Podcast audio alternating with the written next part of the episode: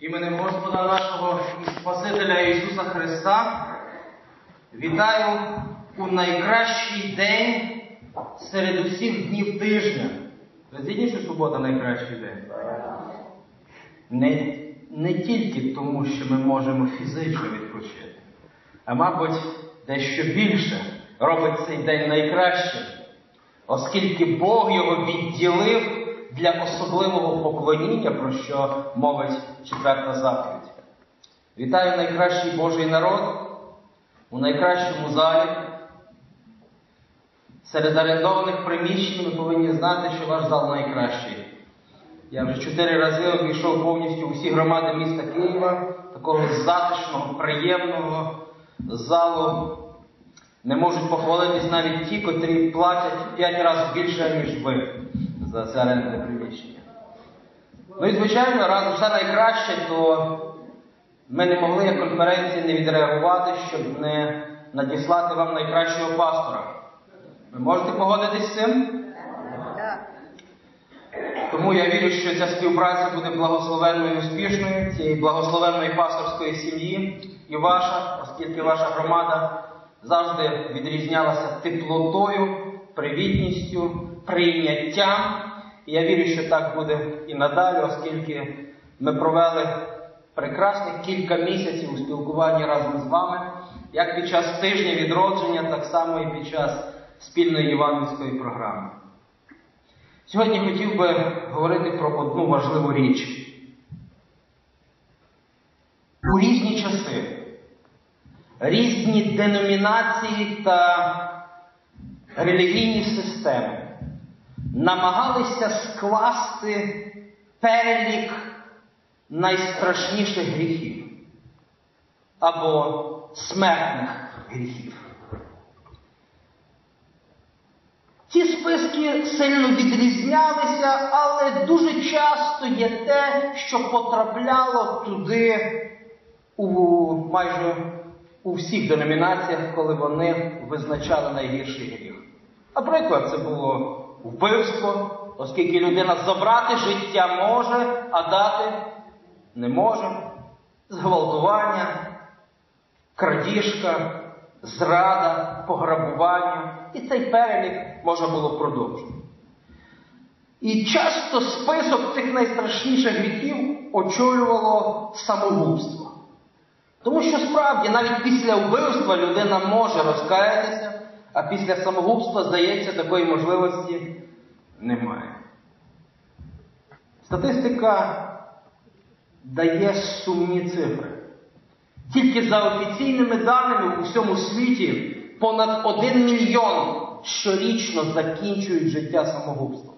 Ті, котрі досліджують цю проблему, вони кажуть, що всі країни вони сильно занижують цю статистику, а отже, спокійно її можна множити на 4, аби знати хоча б приблизні дані реальної кількості суїцидів у всесвітньому масштабі. І ця тенденція з кожним роком зростає. Коли вчені намагалися визначити причину цього, виявляється, що те, що ми думаємо, що економічна складова, вона є вирішальною, насправді це не підтвердилося. Оскільки як у розвинутих економічно країнах, так і в нерозвинутих часто відсоток суїцидів був однаковий. Наприклад, не дивно, що в Індії 110 тисяч закінчують життя самогубством, в Росії 55 тисяч, 12 тисяч, в Україні щорічно. Це менш нас здивує, оскільки це країни, які економічно не процвітають. Але погляньте, 31 тисяча в Сполучених Штатах Америки. 10 тисяч французів. Понад 10 років Швеція за відсотком у порівнянні з жителями була на першому місці за кількістю суїцидів на душу населення. Швеція це скандинавська країна, одна із тих, про які ми говоримо, що на душу населення найбільше тисяч доларів на рік. Виявляється, що оцих зелених папірців надто мало, щоб задовольнити порожнину душі. Бо якщо в душі пусто, то навіть якщо ти мільярдер, насправді ти жебрак. Коли намагалися визначити, які причини спонукають, то цих причин виявилося близько 800. Можете уявити собі? Будь-яка обставина вона може служити причиною для суїциду. Наприклад, найчастіше 19% це страх перед покаранням, 18% якась душевна хвороба або домашні сімейні проблеми. Тобто, якщо людина нещаслива вдома, вона не може бути щасливою ніде, ні на роботі, ні на служінні, ніде, якщо вона вдома нещаслива.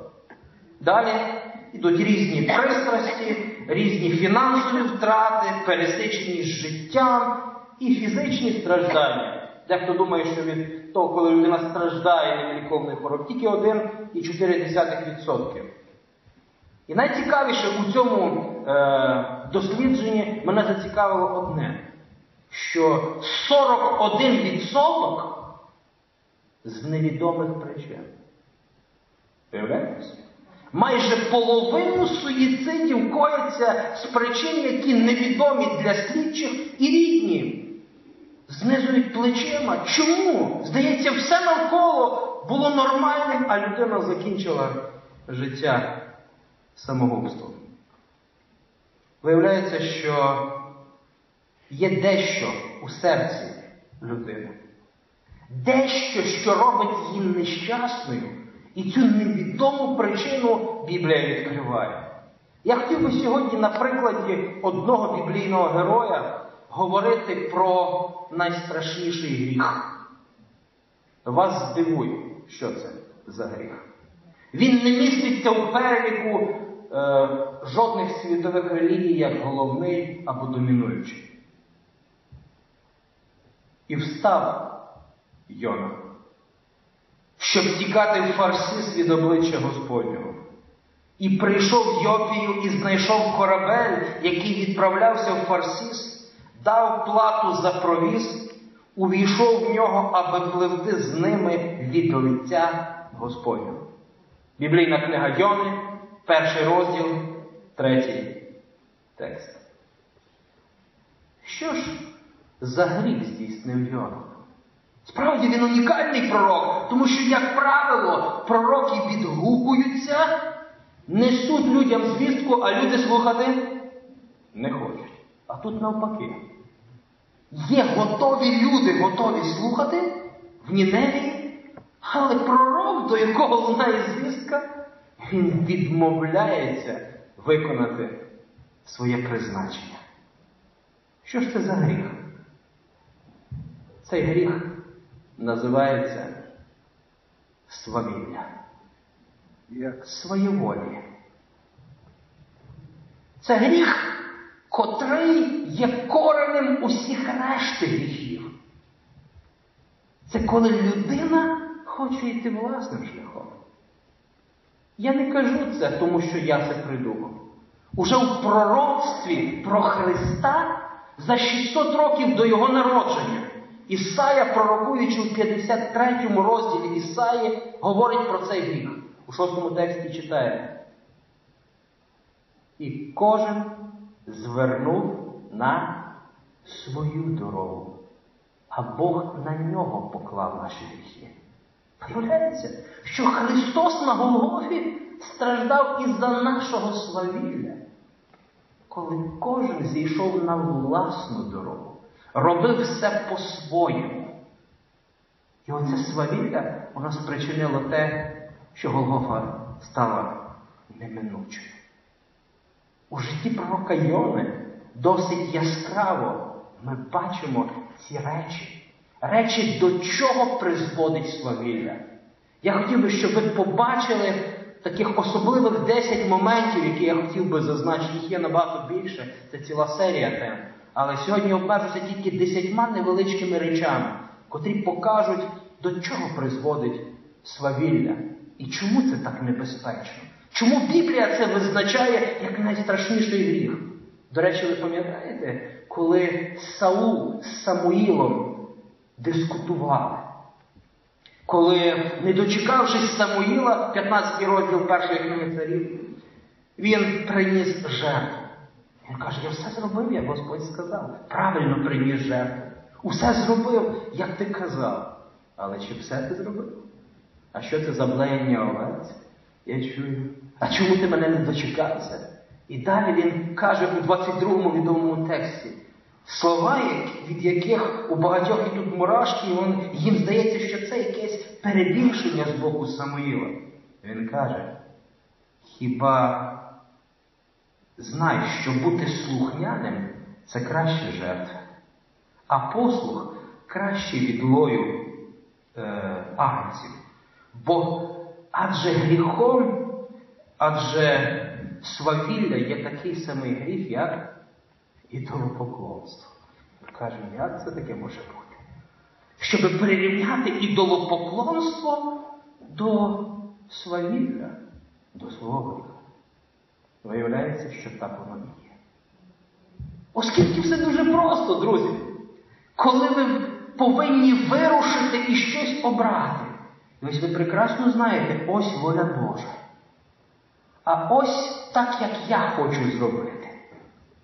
І коли ми схиляємося до своєї точки зору, що ми цим робимо, скажіть? Ми цим самим показуємо, що наша точка зору є превалюючою, головнішою, аніж Божа воля. А скажіть, а те, що займає перше місце у серці, головніше, ніж е, Бог, як воно називається? Ідолопоклонство. Тому Самуїл не перебільшив. Він не, не, не, не вдався до гіперболи якогось перебільшення, щоб просто показати велич. Він показав реальність. Коли ти йдеш власним шляхом, ти поклоняєшся собі, замість того, щоб Бог був головним у твоєму серці. На жаль, на той час, на час покликання пророка, виявляється, що і пророки можуть звершувати оце невидиме для людських очей ідолопоклонство. Коли я буду говорити про цих 10 речей, я дуже прошу, щоб ми залишили в спокої Йому. Тому що мета нашої проповіді сьогодні не полягає в тому, щоб говорити про Йону щось негативне. Оскільки, врешті-решт, він погодився, пішов і здійснив місію, люди покаялися. Наша мета побачити, як свавілля заважає нам будувати тісні стосунки з Богом. Отже, перша річ, яку ми бачимо, що призвело Йону до втечі, це власне розуміння Бога. Скажіть, взагалі, Йона, він знав, який Бог чи ні? Він знав, який Бог? Знав. Тому що у четвертому розділі, другому тексті він каже, я знав, що ти довго терпеливий, люблячий милосердний. Він прекрасно знав, який Бог. Але була проблема. Він не хотів, щоб Бог був таким. Він хотів, щоб Бог діяв за його баченням, оскільки йому здавалося, що Бог надто добрий. Тому, шановні друзі, хоча конфесії існує тисячі, але у своєму індивідуальному відношенні до Бога люди діляться лише на дві категорії. Перша категорія це люди, котрі хочуть зліпити Бога за своєю подобою і образом. Пам'ятаєте язичницьких богів? Вони чинили перелюб, вони вбивали одне одного, заздрили чому? Бо це були боги, які створені були людьми за їхньою подобою. Вони хотіли, щоб боги були такими ж, як і вони. Але ця небезпека є і в християнстві. Коли мені здається, що Бог надто добрий. Або часом навпаки, мені здається, що Бог ем, надто справедливий. Треба трошки м'якше. Не потрібно Бога любити за своїм образом. Тому що другий шлях, який є вірним і правильним, це коли ми дозволяємо Богові ліпити нас за своїм образом і подобою. Знаєте, ми часом так обмовлюємося і кажемо, це ж треба, так батько схожий на сина. Це правильно? Ні, ну трошки неправильно, правда? Мабуть, правильніше сказати, як син схожий на батька. Я думаю, що такі самі речі мають відбуватися і в духовних стосунках. Не ми маємо ліпити Бога за своїм гріховним деградованим образом, а сказати, Господи, який ти, я хочу бути схожим до Тебе. Йона не міг погодитись, що Бог такий. З одного боку, він теоретично знає Бога. Так, він каже, ти такий. Але насправді він його не знає. Тому що одна справа теоретично знати, а інша справа практично знати Бога. Ви знаєте, в давньогрецькій мові є кілька слів, які визначають пізнання. І ось е, слово епістомай означає просто теоретичне знання фактів. 2 на 2, 4, 8 на 8, 64, тобто знання якоїсь теорії. Але є слово, яке частіше вживається, це слово гіносто. Пізнати на власному досвіді. Оце є те найважливіше. Коли християнин не просто знає про щось, що Бог здійснив у житті Авраама, а він переносить це на себе і каже, Господи, а я особисто знаю тебе настільки, щоб довіряти тобі до кінця. Це як з апостолом Петром так само. Скажіть, Петро знав Бога чи не знав? Христа він знав чи не знав? Ви знаєте, я дійшов до висновку, що коли Петро сказав, я не знаю його, він частково сказав правду. Тому що він знав обличчя Христа, він ходив з ним, але насправді він його не знав. Оскільки, якщо б він його знав так, як після Дня П'ятидесятниці, то зрада була б неможлива. А отже є різниця між теоретичним і практичним пізнанням Бога. Тому дозвольте Христові відкрити Бога, коли Він каже, що метою Його приходу в Івана 17,26 я відкрив їм імення Твоє. Це не просто якийсь набір літер відкрити імення Бога. Євреї і так знали імення. Імення у Святому Письмі означає характер. Я прийшов їм відкрити, який же насправді Бог. І коли прийшов Христос, тоді вже нікому немає виправдання, що вони не знають, яким є Бог. Залишається тільки вибір. Прийняти цей образ Божий, чи сказати, я маю власне розуміння Бога. Йона на початку пішов шляхом, коли він хотів нав'язати Богові, яким він має бути. Він докоряє Бога за те, що він такий. Я знав, що ти добрий, тому я і втік, я не хотів виконати твою місію. Ось перша річ, коли ми неправильно розуміємо Бога, тоді ми втікаємо від нього. Тому що часто ми втікаємо від карикатури. Від справжнього Бога втікати неможливо. Ніхто не тікає від люблячих і любимих. Ніхто не тікає від довготерпеливих і милосердних. Тільки теорія наша, коли вона не пов'язана з практичним знанням Бога, змушує нас тікати від Бога і подібно до Адама ховатися в кущах. Це проблема, котра, котру можна було би виразити просто. Доктринізовані, але не відроджені. Доктрин не знаємо. На пам'ять цитуємо. Можемо розписати 2300 вечорів і ранок. Але характер ми не дозволили відродити Господу. Друга річ, яку ми бачимо у Йоні, це власна реакція і сприйняття звістки. Власна реакція і власне сприйняття. Не секрет, що за темпераментом Йона був яким? Спокійним чи таким холеричним і рішучим. Яким був Йона? Це ми можемо дізнатися за його реакцією. Подивіться, коли Бог говорить до нього, можна ж по-різному зреагувати. Наприклад, спокійна людина могла б зреагувати таким чином. Мовчки, смиренно, прийняти і піти. Так як Господь робить. Можна було погодитися з Богом, але перед цим трошки посперечатися. Пам'ятаєте, як Мойсей, Єремія Вони кажуть, я ще молодий. Мойсей каже, я не маю ораторських здібностей, Господи, що мені там робити серед цих вчених людей? Посперечались, але все-таки все-таки пішли. Можна було просто промовчати. Оце наша українська ментальність. Ми коли разом збираємося, ми завжди мовчимо. А коли індивідуально, то у нас стільки обурення, коли ми своєму другу висказуємо, як все було неправильно там на загальних зібраннях, як все було не так. Коли загально ми будемо мовчати. Коли пастор просить якісь точки зору, ми мовчимо. Але вдома на кухні ми дуже зачаємо обурення. І можна було по-третьому зреагувати, так як зробив це Йона. Він піднявся рішуче, що говорило про бажання діяти. Бог сказав, встань і піди, і він встав і пішов. Слухняна людина.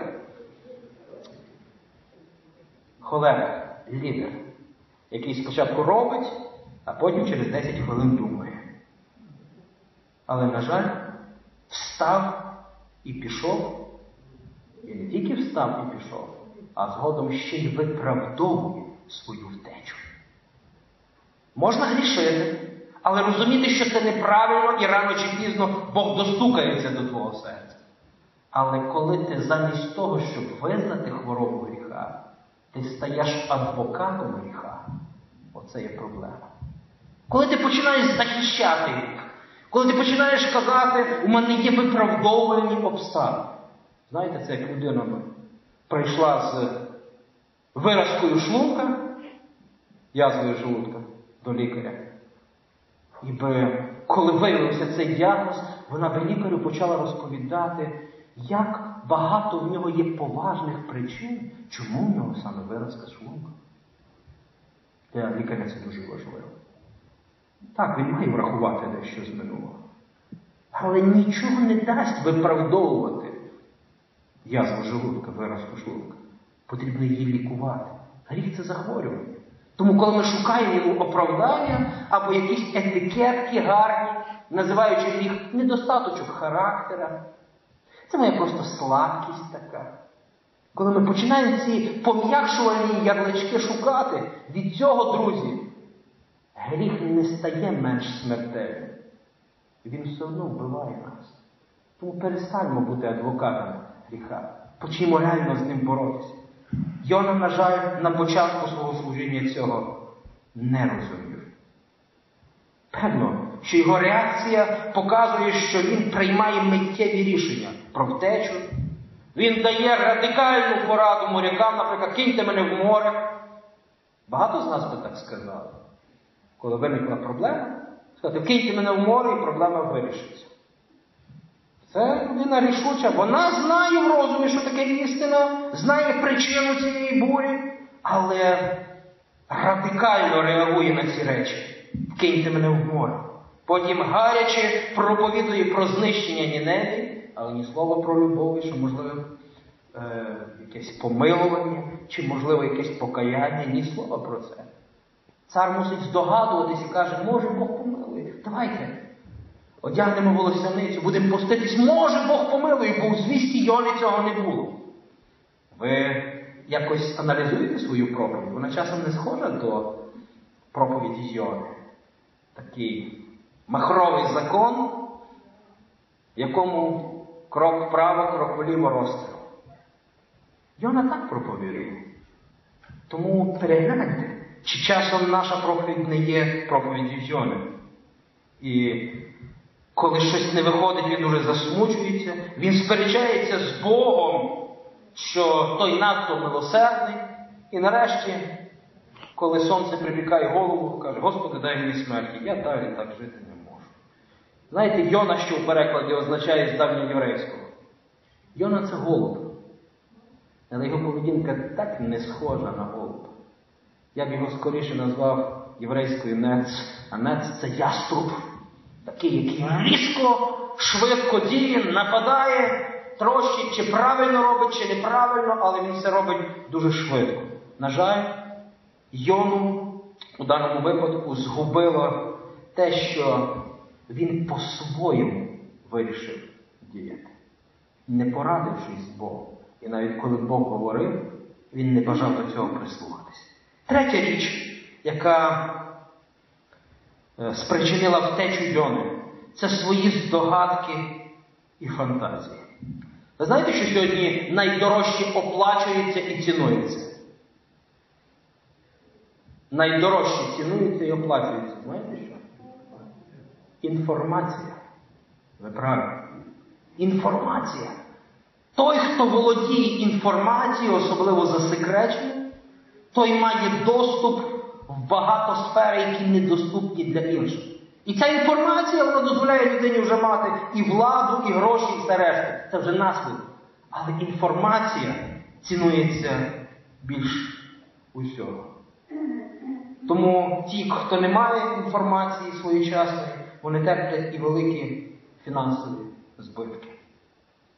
Але часто для багатьох людей, ті, які займаються прогнозами, а знаєте, коли ми займаємося прогнозами, ми настільки точні, як гідрометцентр. Або дощ буде, або місцями дощ. Знаєте, що означає місцями дощ? Це ці місця думають, що там дощ, а ті місця, що тут. А дощу ніде не буде. Саме точний прогноз, так. Саме кажуть, точний прогноз це коли ти відкрив шторку, подивився на вулицю, оце прогноз найточніший. Всі решту вони можуть помилятися.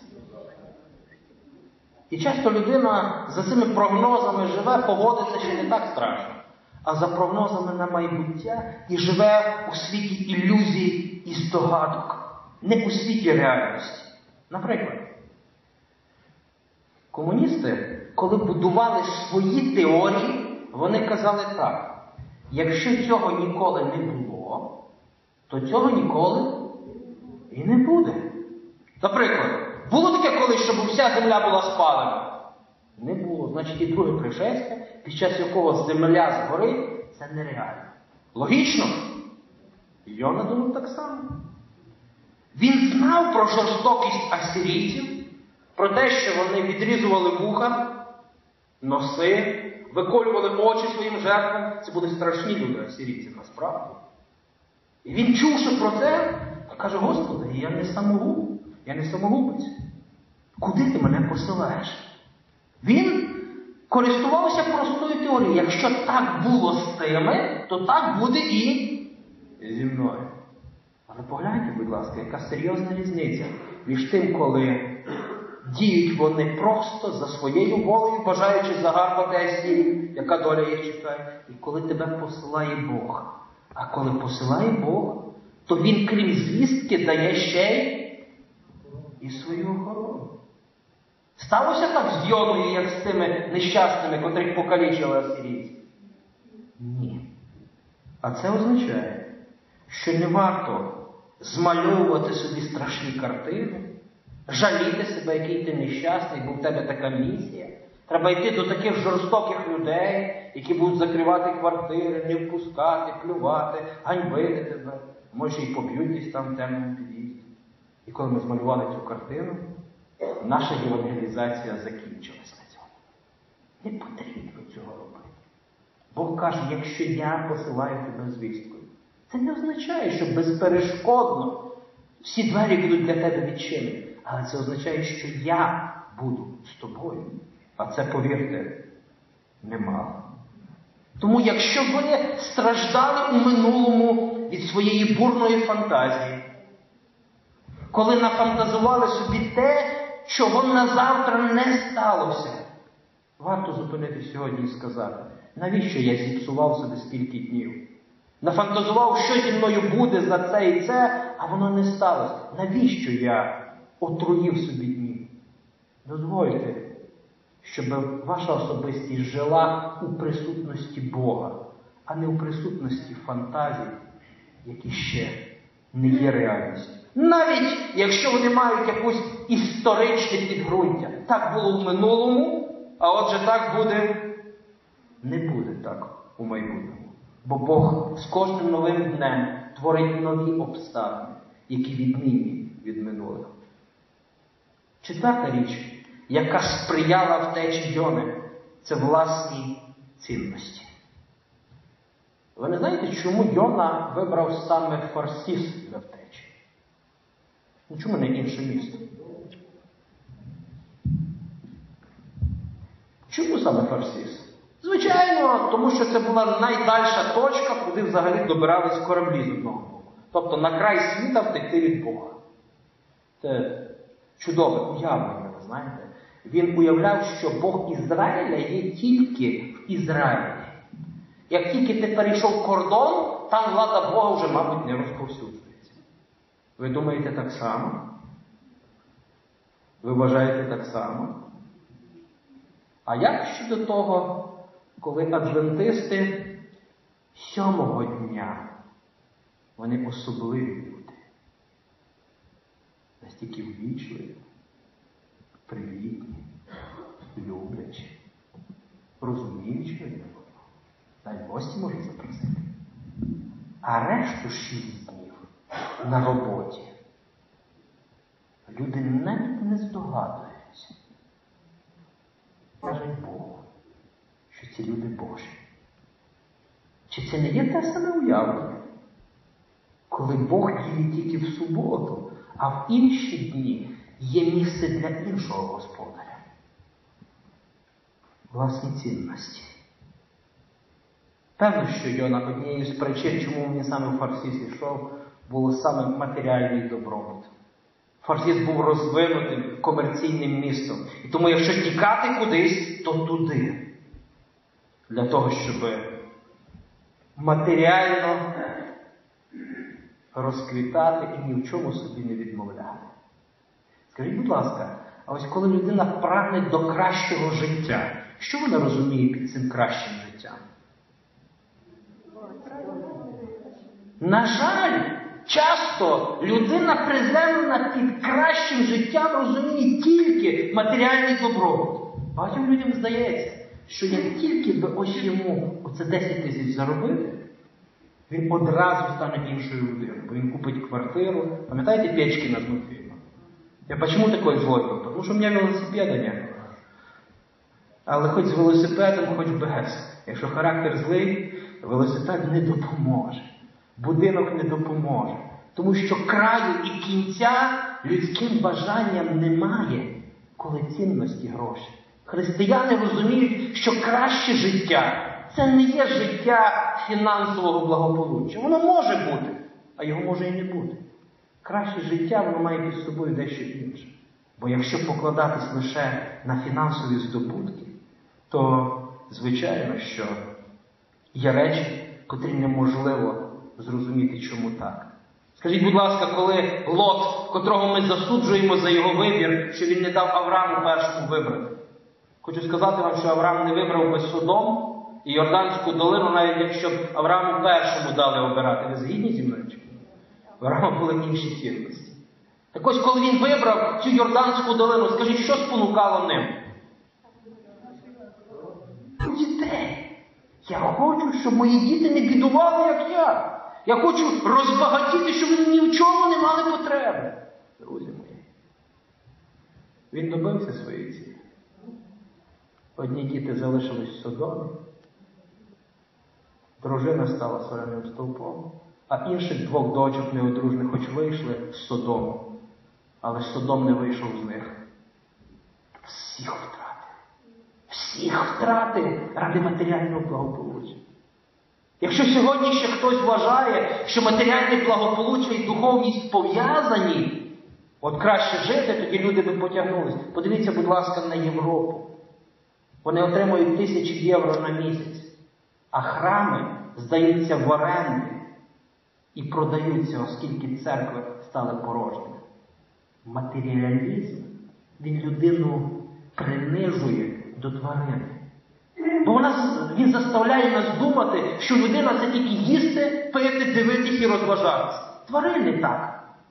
Погралися на лужайки з м'ячиком, поїли, попили, ще дещо зробили все. Все. Ось для чого тварина створена. Але людина, розумна людина, це дещо вище, аніж просто матеріальний здобуток. Тому Йона вибирав краще життя. Але це було не те, що бажав від нього Господь. П'ята річ, що спричинила втечу Йони, це свій темп на власний розсуд. Що я маю на увазі? Коли Бог говорив до нього, він які слова Бог промовив? Іди в Неневію. Втікав. У нього був свій темп. Багатьом людям здається, що якщо би Бог додав до доби ще дві години, вони б все встигли. Але це ілюзія. Якщо би Бог, не дай Боже, не дав ще ночі і втоми, українець загнав би себе за тиждень. Він би понабирав би собі п'ять робіт. Він би хотів зібрати усі гроші, які є в українців під себе, сісти на них і радуватись життю. Стільки, як у мене, ні в кого. А як дізнається, що в когось є більше, сон пропав і вже ці гроші не радуються. Свій темп на власний розсуд. Бог сказав, іди, а він біг. Справді, ми живемо у час шалених швидкостей. Темп життя став несамовитим. І ми часто не розуміємо Авраама, про котрого читаємо. І сидів Авраам під дубом. Оглядався вдалину, може якийсь подорожній пройде, щоб його запросити на обід. Свідомимо, це життя новини, так? Коли останній раз сиділи на лавиці? Ну, пенсіонерів я не беру до уваги. Ще й пенсіонери зараз дуже в темпі живуть. Ну, пенсіонерам трошки легше. Вони заробили, заслужили, щоб трошки відпочити. А от ті, котрі ще не на пенсії, скажіть, будь ласка, коли останній раз просто сиділи на лавочці і дивилися, може хтось прийде, щоб це поспілкуватися з ним, запросити на обід, От нічим зайнятися. Ми живемо у шаленому темпі. І здається, чим швидше ми біжимо, тим ближче ціль, але ціль від нас віддаляється. Бо ціль каже, це горизонт. А що таке горизонт? Це чим більше ти біжиш, тим відкривається перед тобою новий горизонт. І так ти можеш, подібно до Магеллана, оббігти чи обпливти всю землю, а ціль і так і досягнути вернутися на те місце, з якого ти розпочав. Виявляється, що у Бога є свій темп. Мене вразила цитата Елен Вайт, коли вона в бажанні віків, 32 сторінка, пише, що Божі плани не знають ні поспіху, ні спізнення. Виявляєте? У Бога, я думаю, ви погодитесь з цим, трошки більше проблем, ніж у мене. Трошки. І у Божі плани не знають ні поспіху, ні спізнення. Він іде своїм темпом. Мабуть, мені від Бога треба дечому навчитися. Тому що коли людина біжить, вона пропускає дуже багато дечого важливого, правда? Вона не має можливість зосередитись на головному, тому що вона біжить. Деяким людям навіть здається, що неважливо, куди бігти, аби швидше бігти. Але коли ти біжиш швидше у невірному напрямку, то від цілі ти знаходишся все далі і далі. Тому важливо не просто бігти, а знати, куди ти біжиш. І якщо інші люди біжать просто вперед, то християнин біжить куди? Куди біжить, якщо й біжить? Угору. Угору бігти неможливо. Угору треба йти. Ось чому Бог сказав: іди. Без суєти, але впевнено, крок за кроком. Шоста річ це власний напрямок. Ми частково це питання зачепили, тому тільки скажу два слова. Йона так само вважав, що головне бігти, але він біг не туди, куди Господь його послав. Він час, приклад того, як можна покладатися на часткову волю Божу. Деякі християни кажуть, вже достатньо того, що ми кілька заповідей виконуємо, ми ж ті ж не можемо. І вона так само є яскравий приклад часткового виконання Божої волі. Бог сказав встати, і він встав. Бог сказав, ти піш... сказав, іди, і він пішов. Він пішов спочатку, потім побіг. Але дрібниця незначна. Бог сказав, іди в Ніневі, а він пішов в Хартіс. Власний напрямок. Пам'ятаєте, з чого ми починали? Чимало людей кажуть, у мене своя віра. Ви знаєте, що означає своя віра? Це ось цей свій напрямок, своя дорога. Треба, щоб на світі було 7 мільярдів вір для кожного своя, для кожного свій храм, кому він молиться. І його віра відрізняється від іншого, кожному по храму. Але це не так. Бо Бог каже, один Господь, одна віра, одне хрещення. Єфесян 4.5. Він показує, що нам треба шукати Божу віру, Христову віру, а не свою власну. А отже, і вибрати Його напрямок. Це дуже важливо. Не бігти в інший бік, але й не бігти попереду Господа. Бо чимало людей думають, що Бог трошки туго думав. Що Бог не такий кмітливий, як я. Я би уже давно був біля цілі, а Бог чомусь ось 40 років водить до Ізраїль по пустелі. Але, друзі мої, у Бога для всього є свій час, свій темп і свій напрямок. Якщо ми його будемо дотримуватись, ми будемо щасливими. Не потрібно забігати попереду Господа, а тільки туди, куди Він нас особисто кличе. Наступна річ. Його згубило своє, своє реноме, або ми ще називаємо своя репутація. Це була одна із причин втечі. Моя репутація. Ви ж знаєте про те, що це не перший раз Бог звернувся, щоб Йона про щось пророкував.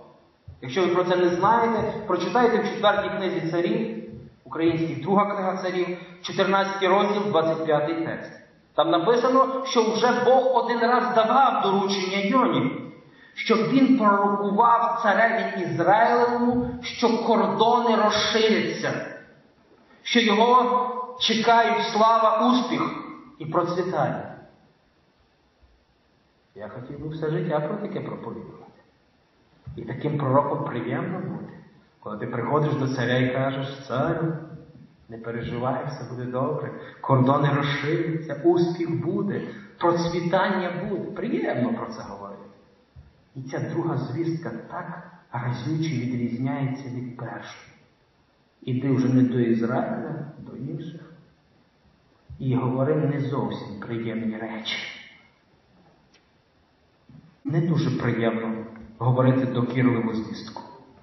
Тому часом члени церкви кажуть, мені цей пастор не подобається, тому що він за кафедри докоряє. Їм хочеться, щоб пастор тільки поглажував. Але, друзі мій, пастор це не 100 доларів, які всім подобаються. І не топ-модель, щоб подобатися. Це Божий пророк, котрий чи подобається чи ні. А він повинен говорити речі, так і написано. Коли особливо вони розбігаються з нашими уявленнями про те, наприклад, якою має бути зовнішність християнки, як має поводити себе християнин у зовнішньому суспільстві, який він має бути у середині громади. Чи може він бути пасивним, називаючись живим християнином? Багато питань, які є розмежувальними і показують, що нам є ще до чого тягнутися. Тому нехай вам подобаються ваші пастори, незалежно від того, чи говорять вони докірливу звістку, чи підбадьорливо. Тому що Йона, на жаль, думав про свою репутацію. По-перше, він розумів, що тут в Ізраїлі він авторитетний пророк, бо його пророцтво збулося. А йти в чужу місцевість і десь там проповідувати, де тебе не знають, який смисл у тому? Ти там не авторитетна особа. Але ми забуваємо, що пророк не мусить бути авторитетною особою. Він має бути просто послом Бога. І навіть якщо вас не знають, ви ж не свої слова говорите. а передаєте божественні слова. Тому пророк дуже переживав, що коли Господь жалиться і не здійснить, то що буде з моєю репутацією? Я не кажу про те, що у Божого вісника не має бути репутації, має бути висока репутація. Але питання в іншому. Ти про що більше турбуєшся? Про Божу репутацію чи про власну? Про Божу волю чи про своє реноме, як ти виглядаєш в очах інших людей? Як тільки ці цінності будуть зрушені, тоді людина перестає бути Божим вісником. Він просто представляє себе, але не Бога. Наступна річ, що спричинила втечу, це власна міра праведності. Скажіть, будь ласка, коли Йона не хотів допомагати ніневітянам, яка могла бути причина цього? Яка? За недостойні спасіння. Ну, Це, по-перше, вороги, а по-друге, недостойні, а по-третє, мабуть, він вважав, що це ніякого результату не принесе. Навіщо говорити? Навіщо свідчити, якщо це вже робилось не раз? Все одно сприйняття звістки немає. Скажіть вам це знайомо? А навіщо заносити ще один номер газети або проходити ще один урок, якщо все одно ніяких результатів немає? Ми ж хочемо дуже скоро, щоб дитина з'явилась на світ через місяць від зачаття. Ви знаєте таких дітей? Які з'явилися через місяць? Котята можуть бути, кролики можуть бути, хто не доношує. Слони 22 місяці. Є слони, котрі виношують дуже довго, повинні це врахувати. Мабуть, Йона списав їм дитя. Мабуть, у його списку, якби йому давали вибирати, куди піти проповідувати, Неневія знаходилась би на останньому сотому місці. Як сьогодні кажуть люди? Кончено. Списав. Вже з нього нічого не буде. Але у Бога своя міра. Ви пам'ятаєте, що коли аморияни уже сягли беззаконня такого, що всі жахались навколо. У буття 15-16 Бог каже до Авраама, але міра беззаконь Амореїв ще не наповнена. Бога своя міра, не моя. Тому що Він знає серце людей і знає, коли ще звістка може принести результат. А коли вже говорити надаремно. Тому пам'ятайте про це. Не визначайте людей на категорії. Не групуйте їх на духовних і на недуховних, на праведних і на неправедних. Тому що ви здивуєтесь, що часто та людина, котру ви вважали недуховною, вона зросте у свій час. А та, котру ви вважали вершиною духовності, вона впаде від найменшого випробовування. Залишіться Богу. Бо часто ця наша оцінка, вона заважає нам бути свідками Бога.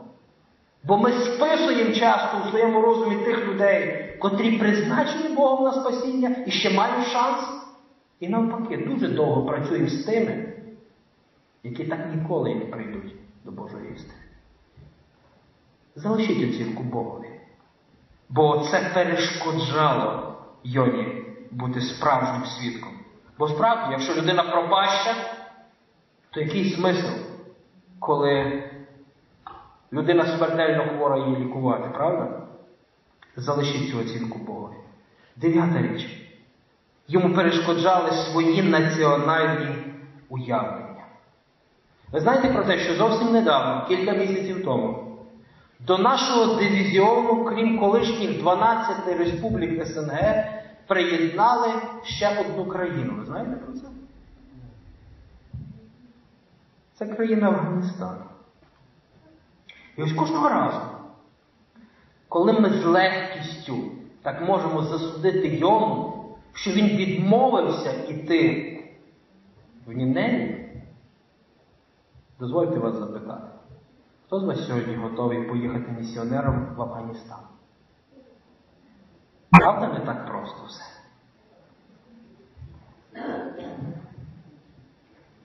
Чому я піду спасати тих шовіністично налаштованих людей? Як є тут кого спасати? Тому я не хочу бути осміяним. Я не хочу йти в чужу країну, там інша мова. Я не хочу робити дещо, що не принесе результату. Не хочу навертати наших ворогів, бо асіріяни були ворогами. Ворогами Ізраїля. Я не хочу, Господи. У мене вистачає роботи тут.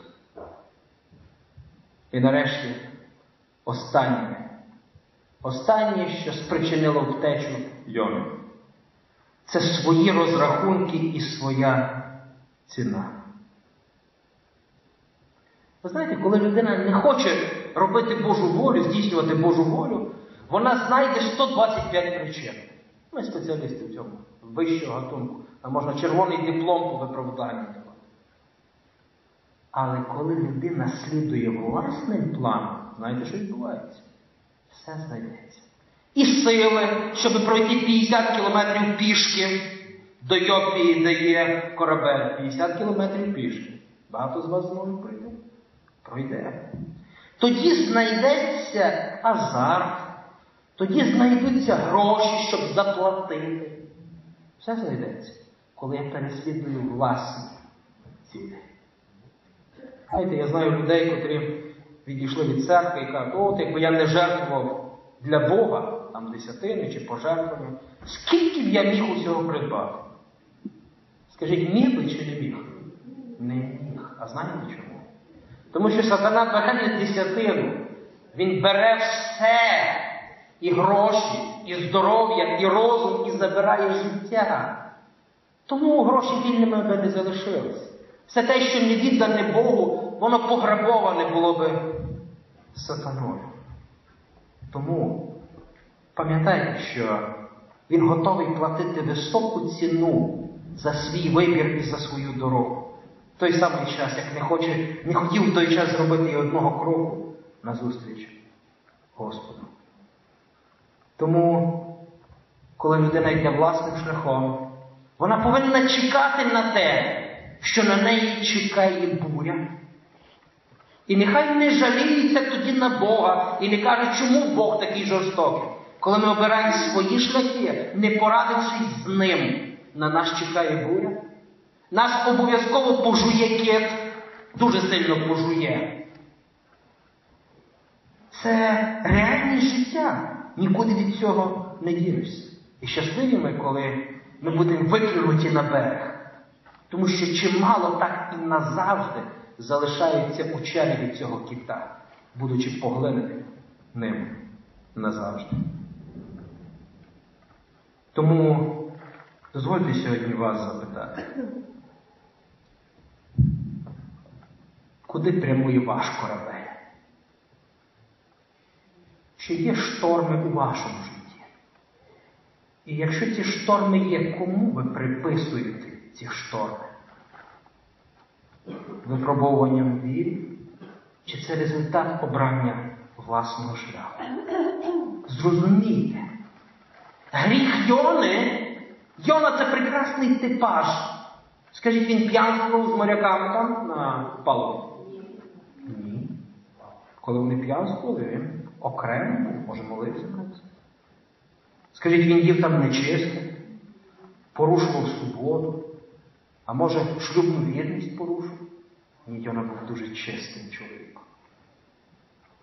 Можна буквально дотриматись багато дечого і втікати від Бога, слідуючи своїй волі і своїм уподобанням. Бо знаєте, кажуть, що Верховна Рада прийняла в першому читанні 10 заповідей. А тепер піде робота над поправками. Ми люди. Ми теоретично сприймаємо дуже багато дечого. Я пожартував, я думаю, всі зрозуміли. Тому Ми постійно шукаємо собі лазівку. Так, оце, оце не можна. І ми думаємо, що ми перед Богом виправдовуємося просто буквальним виконанням закону. Бог каже, де твоє серце? Куди ти взагалі прямуєш? Напрямок життя твій. Куди йде? Про що він свідчить іншим людям?